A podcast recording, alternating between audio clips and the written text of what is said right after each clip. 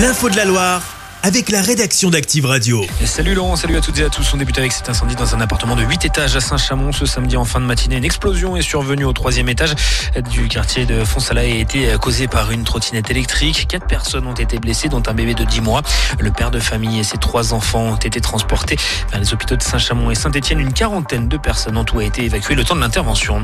Dans l'actu également, les 250 salariés du dépôt Isidis de Saint-Bonnet-les-Oules devraient être repris par ID Logistique qui a mandaté, qui a été mandaté par le groupe Intermarché.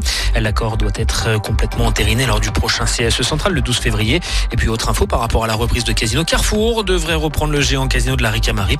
L'annonce doit être faite aux salariés dans les jours à venir. Les syndicats l'ont en tout cas confirmé. La 7 reste bloquée dans la région ce samedi après-midi à hauteur de Saint-Rambert d'Albon. Les agriculteurs maintiennent le blocage pour la quatrième journée de suite pour réclamer une plus juste rémunération dans les exploitations. Circulation difficile aussi en Haute-Loire voisine sur la RN 88 mais au sud du Puy-en-Velay. Et puis hier soir, le Premier ministre Gabriel Attal a annoncé des mesures fortes pour euh, améliorer le quotidien des agriculteurs et leurs euh, revenus euh, en sanctionnant notamment les entreprises qui ne respecteraient pas la loi Egalim.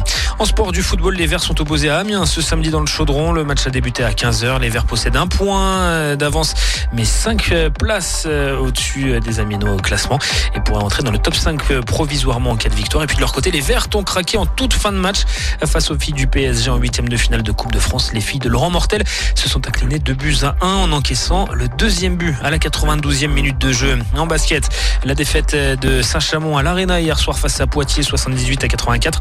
Les Couramio ont enchaîné une quatrième défaite de suite et sont neuvième de Pro B désormais.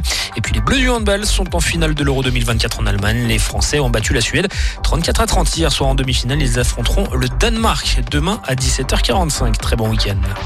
Chaque semaine, vous êtes plus de 146 000 à écouter Active uniquement dans la Loire. L'actu locale, les matchs de la SSE, les hits, les cadeaux, c'est Active.